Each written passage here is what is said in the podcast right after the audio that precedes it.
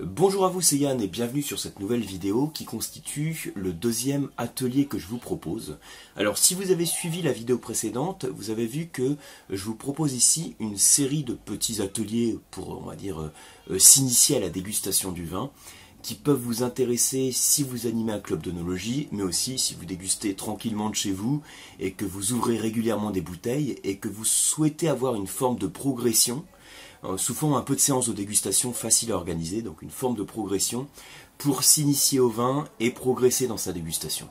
Donc dans l'atelier précédent, qui était le premier, on avait pris que de l'eau, hein, c'était comme ça, on avait pris des bouteilles d'eau euh, pour s'exercer au niveau du goût. Donc, donc ça vous a peut-être un petit peu surpris si vous ne connaissez pas cet exercice parce qu'on parle de dégustation de vin et on commence par déguster de l'eau, mais c'est comme ça. Aujourd'hui, on va passer à la dégustation du vin et on va se centrer sur le vin blanc. Ça veut dire que sur cet atelier, on va, en fait, ça va être la continuité de l'atelier précédent, dans le sens où on va apprendre à caractériser en bouche les différentes sensations gustatives qui sont liées au vin blanc. Et donc, si vous l'avez deviné, hein, pour l'atelier suivant, on verra les sensations gustatives qui sont liées au vin rouge. Ça veut dire que pour le moment, on laisse de côté les fiches de dégustation. Si vous avez des fiches de dégustation, on les oublie pour le moment. Je vous ferai sur le petit atelier quelque chose de aussi assez condensé pour quelques petits trucs pour remplir une fiche de dégustation.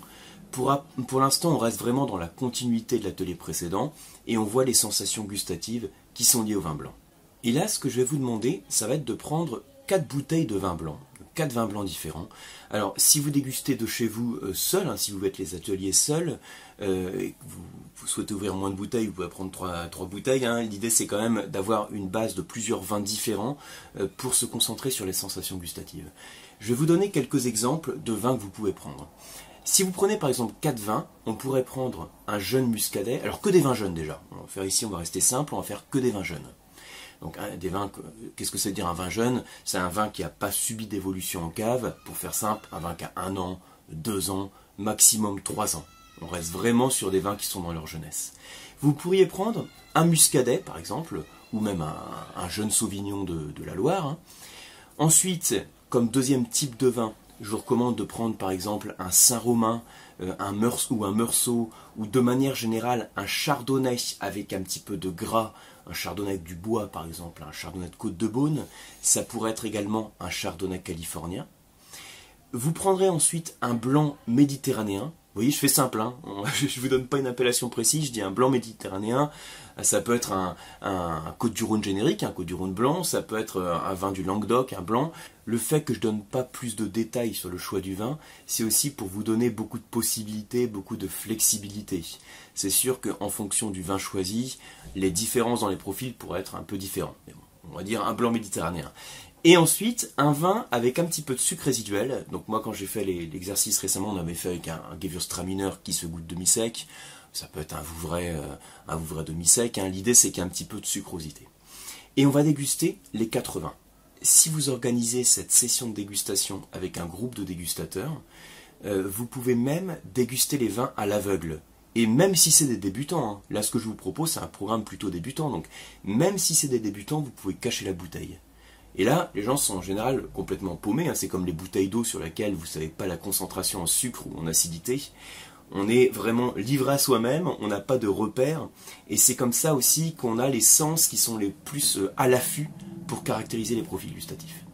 Donc vous prenez ces verres devant vous, hein. vous prenez ensuite euh, donc ces bouteilles, quatre verres par exemple, si vous avez les quatre bouteilles, et vous tracez le profil gustatif dont je vous parle régulièrement. Si vous suivez cette chaîne, j'espère, hein, je pense que vous le connaissez par cœur. Pour le vin blanc, ça donne ça. Voilà deux axes. Donc un axe qui correspond à l'acidité et l'autre qui correspond à l'onctuosité. Donc tous les vins blancs se caractérisent par un certain niveau d'acidité et par un certain niveau d'onctuosité. Si par exemple ils ont beaucoup d'acidité, beaucoup d'onctuosité, ils sont par ici. Vous voyez l'idée. Hein beaucoup d'acidité, peu d'onctuosité, ils sont plutôt par là. C'est donc ce profil gustatif, je vous en parle régulièrement. Il y a plusieurs vidéos, je pense, où je l'ai abordé ici, mais c'est tellement important de se représenter comme ça de manière schématique, sous, forme d'un petit dessin, le profil des vins, que j'hésite pas à vous le rappeler. Et dans un petit programme comme ça d'atelier pour s'initier au vin, euh, je pense que ça s'imposait que, que je vous en parle ici. Donc vous tracez ces deux axes, Et alors, l'acidité, c'est ce qui fait saliver, du, comme le jus de citron, le jus de citron qu'on avait dans la bouteille, justement. Et l'onctuosité, qu'est-ce que c'est? Alors, si je reprends les bouteilles d'eau dont on a parlé dans le premier atelier, l'onctuosité, eh bien, ce serait la bouteille d'eau qui a du sucre. Sauf que dans le vin, l'onctuosité, c'est pas que le sucre. L'onctuosité, c'est tout ce qui équilibre l'acidité, ce qui apporte du gras en bouche. Donc ça peut être du sucre, mais même si on a un vin qui n'est pas sucré, c'est-à-dire un vin qui est sec, on peut néanmoins avoir un vin onctueux, parce que son onctuosité peut être apportée par l'alcool, hein, l'alcool apporte une sensation de gras en bouche, également par le glycérol, qui est un des produits de la fermentation, et qui contribue à cette sensation de gras en bouche. L'onctuosité contribue également au corps du vin. Un vin qui a beaucoup d'onctuosité a également plus de corps. Et l'acidité qui est ici, elle contribue à diminuer la sensation de corps du vin. Un petit peu l'idée. J'en ai parlé également sur une autre vidéo. Là, dans le cadre de ce petit atelier, voilà ce qu'il faut avoir en tête hein, comme rappel sur le profil gustatif. Vous allez déguster chacun des quatre vins dont on a parlé. Au passage, sous la vidéo, je vous mets également un lien pour télécharger la petite fiche en PDF, un récapitulatif sur ce dont je vous parle. Euh, ça peut vous aider d'avoir la fiche si vous souhaitez réorganiser l'atelier chez vous ou avec votre groupe. Donc, vous dégustez les différents vins, et puis, vous en doutez, on va les situer sur le profil. Si vous êtes avec un groupe de dégustateurs, euh, ce que je vous recommande, c'est de ne pas parler en fait au moment de la dégustation. Donc là, on fait vraiment pas de fiche, hein. on met juste le vin en bouche, et puis chaque personne va placer le vin en fonction de la perception qu'il en a. Certains vont dire, oh, je trouve vraiment acide. Celui-là, je le trouve pas mal acide, mais il est comme plus lourd. Il y a plus, pas forcément de sucre, mais une forme de douceur que je perçois. Donc chacun peut l'exprimer en ces termes, mais chacun, par rapport aux sensations gustatives, va pouvoir, pouvoir situer ces différents vins. Et puis vous, si vous le faites de chez vous, vous faites pareil. Et qu'est-ce qu'on va trouver au final? Alors, ça peut varier d'un dégustateur à l'autre, mais de manière générale, voilà la représentation qu'on peut en faire. Alors, je vous la montre. Euh, alors le M, c'est par rapport aux exemples de vin en fait que j'ai pris à l'instant. Donc le M, c'est j'avais pris le Sauvignon, mais c'était aussi le Muscadet, c'est pour ça qu'il y a un M, M comme Muscadet. Ça, ça doit être pour le Saint-Roumain. Donné après ça peut être un Chardonnay californien en fonction de, l'exemple du vin que vous avez pris. Hein. Ici, ça va être le Côte du Rhône blanc ou de manière générale le blanc méditerranéen. Attention, le vin va pas être systématiquement ici, mais c'est une tendance que l'on va avoir on va percevoir moins d'acidité et plus de gras. Et ici, le vin, alors ça peut être le Gewürztraminer, ça peut être le vin demi-sec, hein. le vin qui se goûte demi-sec, de par son onctuosité, va avoir un axe de l'onctuosité qui va être un petit peu plus poussé par là. Et si vous vous concentrez bien, si vous prenez par exemple un sauterne, vous allez le trouver encore plus ici. En général, si on se concentre sur la, la sensation d'acidité, on se rend compte que le sauterne, il a beau être là, vraiment à cause du sucre, mais il va également être ici. Ça veut dire qu'il a quand même une belle fraîcheur, une bonne acidité qui vient l'équilibrer.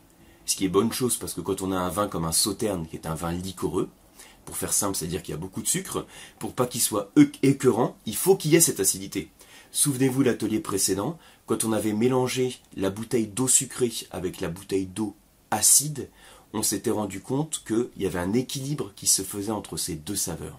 Donc voilà un atelier simple pour se centrer à fond sur la perception qu'on a des sensations gustatives et vraiment se concentrer sur les deux axes dominants qui forment le profil gustatif du vin. C'est-à-dire que, certes, après, si vous continuez la dégustation, vous pouvez euh, euh, remplir vos fiches de dégustation, parler des arômes, etc. Là, je me centre vraiment sur un point spécifique. Alors, qu'est-ce qu'on peut dire en conclusion? C'est que le réflexe qu'on doit avoir par rapport à cet atelier, c'est qu'à chaque fois qu'on déguste un vin blanc, posez-vous la question, demandez-vous qu'est-ce qui domine dans ce vin blanc? Est-ce que c'est l'axe de l'acidité ou l'axe de l'onctuosité? Et puis ensuite, quand vous savez lequel des deux axes domine, demandez-vous quel est le niveau d'acidité et quel est le niveau d'onctuosité pour situer le vin sur ce profil gustatif. Dans l'exemple que j'ai donné avec des vins de styles différents, ça donnait ce type de représentation.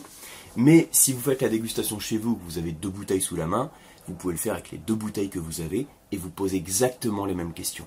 Le fait de se concentrer vraiment, de prendre conscience sur les sensations qu'on a en bouche, sur ce qu'on ressent, hein, l'acidité qui est perçue sur la langue, euh, l'onctuosité, comment ça se caractérise en bouche, etc., le fait de se concentrer là-dessus, c'est ce qui permet aussi de travailler ses sens. Voilà, j'espère que ce petit atelier vous a plu. N'hésitez pas à me partager dans les commentaires ce que vous en avez pensé et si vous l'avez fait chez vous ou avec votre groupe de dégustateurs. Pour ma part, je vous retrouve sur une prochaine vidéo ou sur les formations qui sont sur le site lecoam.eu. Vous pouvez retrouver un mes cours d'onologie et puis les diplômes autour du vin. également sur les masterclass de la dégustation. Merci beaucoup et à bientôt.